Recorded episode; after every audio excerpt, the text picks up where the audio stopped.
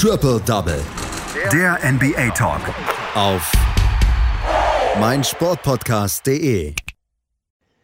Im Westen viel Neues heißt das Motto der letzten Nacht in der NBA. Vier Spiele fanden dort statt in dieser Nacht und die waren bis auf eine Ausnahme fast ausschließlich mit Teams aus der Western Conference bestückt und wir schauen uns zwei von diesen Spielen mal etwas näher an mit unserem Kollegen Amir Selim. Hallo Amir. Hallo Malte.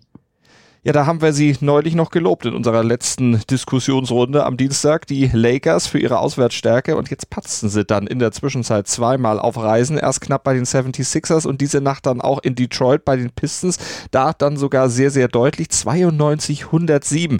Lag es nur daran, dass Anthony Davis wegen einer Oberschenkelverletzung zuschauen konnte?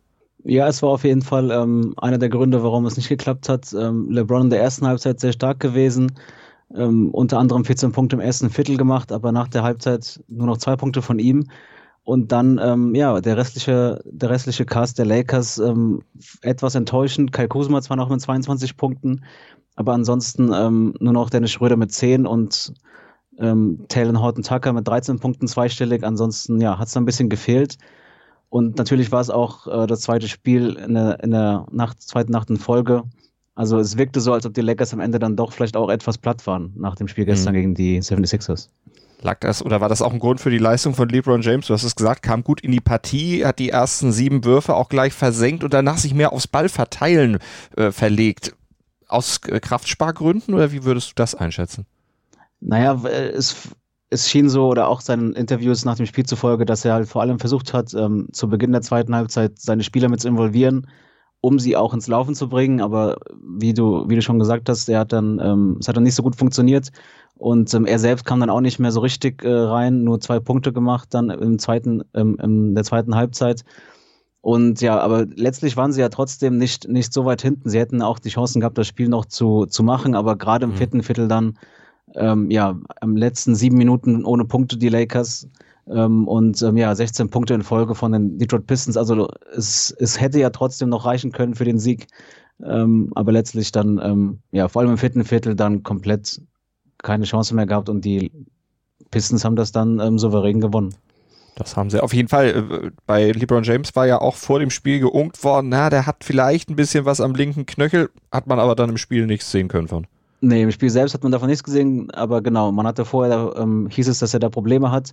Ähm, zumindest sichtbar waren sie nicht. Ob das dann auch der Grund war, warum er dann in der zweiten Halbzeit vielleicht ähm, etwas langsamer ähm, gespielt hat oder versucht hat, seine Mitspieler vor allem in den Vordergrund zu rücken, das äh, weiß ich jetzt nicht.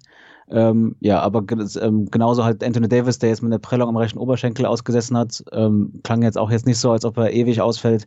Mhm. Und ähm, ja, sie haben auf jeden Fall jetzt, jetzt, sie werden, haben jetzt ein paar Tage Zeit bis zum Spiel gegen die Celtics und dann, ähm, ja, denke ich mal, werden sie dann wieder ganz anders auftreten als in dieser Nacht in der Nacht von Samstag auf Sonntag dann dieses Spiel gegen die Boston Celtics wieder auswärts. Frank Vogel, der Trainer der Lakers, hat gesagt, naja, uns fehlt so ein bisschen der Rhythmus oder wir sind ein bisschen außer Rhythmus gekommen. Mal gucken, ob sie den dann in diesen Tagen wiederfinden bis zum nächsten Spiel gegen die Boston Celtics.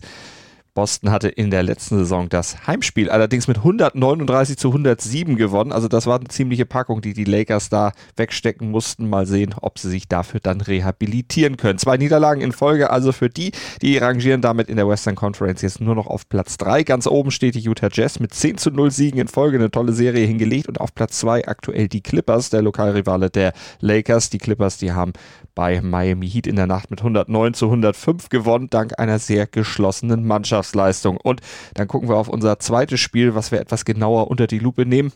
Die Rockets, die strecken wieder die Hand in Richtung Playoff-Plätze aus, denn sie haben es gewonnen in der Nacht gegen den aktuell achtplatzierten, gegen die Trailblazers mit 104 zu 101 und das nach einem ersten Viertel zum Vergessen. 17:32 hatten die Rockets das haushoch verloren, aber Amir, dann schlugen sie ganz gut zurück. Was hat den Turnaround verursacht, beziehungsweise warum waren sie so schleppend nur ins Spiel gekommen? Ja, das ist eine sehr gute Frage. Also das erste Viertel wirklich ähm, sehr schwach von den Rockets. Die Portland Trailblazers sehr früh schon sehr deutlich vorne. Mit 20 Punkten im ersten Viertel vorne zu sein, ist auf jeden Fall nicht selbstverständlich. Und ähm, ja, sie kamen zum Ende des Viertels etwas ran, ähm, 32-17 nach dem ersten Viertel. Und ja, wie du schon gesagt hast, im zweiten, zweiten Viertel dann konnten die Rockets es dann direkt schon drehen und sogar in Führung gehen. Also ein sehr wildes Spiel zu Beginn oder sehr wechselhaft. Und ähm, das Spiel hätte sich die ganze Zeit ähm, ja, sofort. Die Rockets dann konnten dann etwas, etwas vorbeiziehen im dritten Viertel und gingen auch mit, ähm, mit Führung in den, ins Viertelviertel. Dann kam wieder ein Run der, der Portland Trailblazers zur Führung. Und genauso blieb es halt auch zum Ende. Also wieder immer wieder kleinere Runs der beiden Teams mit dem besseren Ende dann für die Rockets. Besseres Ende für die Rockets auch, weil Victor Oladipo 25 Punkte insgesamt machte. Ja, er ist ja jetzt ähm, durch diesen harten Trade nach, äh, nach Houston gekommen.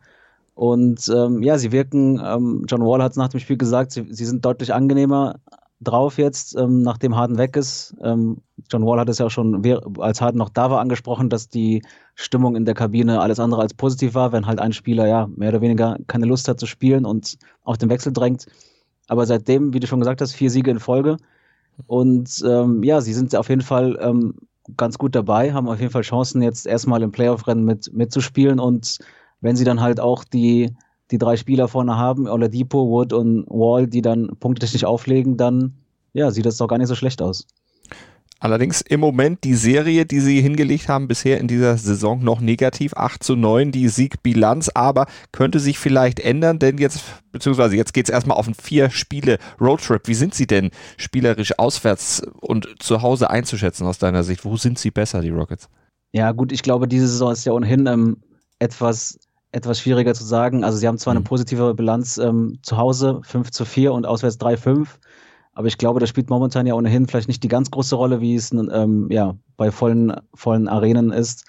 Und ähm, ja, gerade wie wir schon gesagt haben, der Trend ist ja positiv, ähm, vor allem seit dem Trade von Harden. Deswegen kann man davon ausgehen, dass sie ja vielleicht das noch, noch weiter führen können. Und sie sind, wie gesagt, ja nicht so weit hinten, nur ein Spiel hinter den Portland Trailblazers den, und den Phoenix Suns.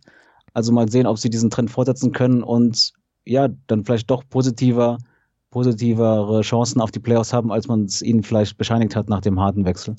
Das nächste Spiel auf jeden Fall dann bei den New Orleans Pelicans und die haben ja gerade mal erst sechs Siege in der Western Conference einfahren können, liegen damit auf dem vorletzten Platz. Also das sieht dann zumindest mal von der Statistik auf dem Papier erstmal ganz gut aus für die Houston Rockets. Die Play Trailblazers, die werden ihren sieben Spiele Roadtrip weiter fortsetzen am Samstag in Chicago. Und ja, zwischen den Trailblazers auf Platz 8 im Westen und den Rockets, du hast es eben gesagt, da liegen ja auch noch die Golden State Warriors. Die haben allerdings in der Nacht Punkte lassen müssen.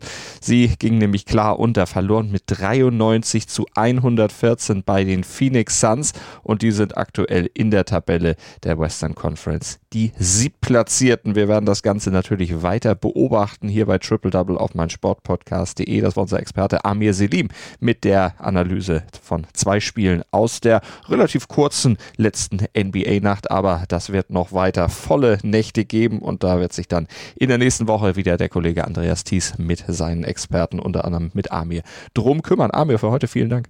Danke auch, Malte. Schatz, ich bin neu verliebt. Was? Das ist er. Aber das ist ein Auto. Ja, eben. Mit ihm habe ich alles richtig gemacht. Wunschauto einfach kaufen, verkaufen oder leasen. Bei Autoscout24. Alles richtig gemacht. Triple Double. Der NBA Talk. Auf meinsportpodcast.de. Schatz, ich bin neu verliebt. Was? Da drüben. Das ist er. Aber das ist ein Auto. Ja, eben. Mit ihm habe ich alles richtig gemacht. Wunschauto einfach kaufen, verkaufen oder leasen. Bei Autoscout24. Alles richtig gemacht.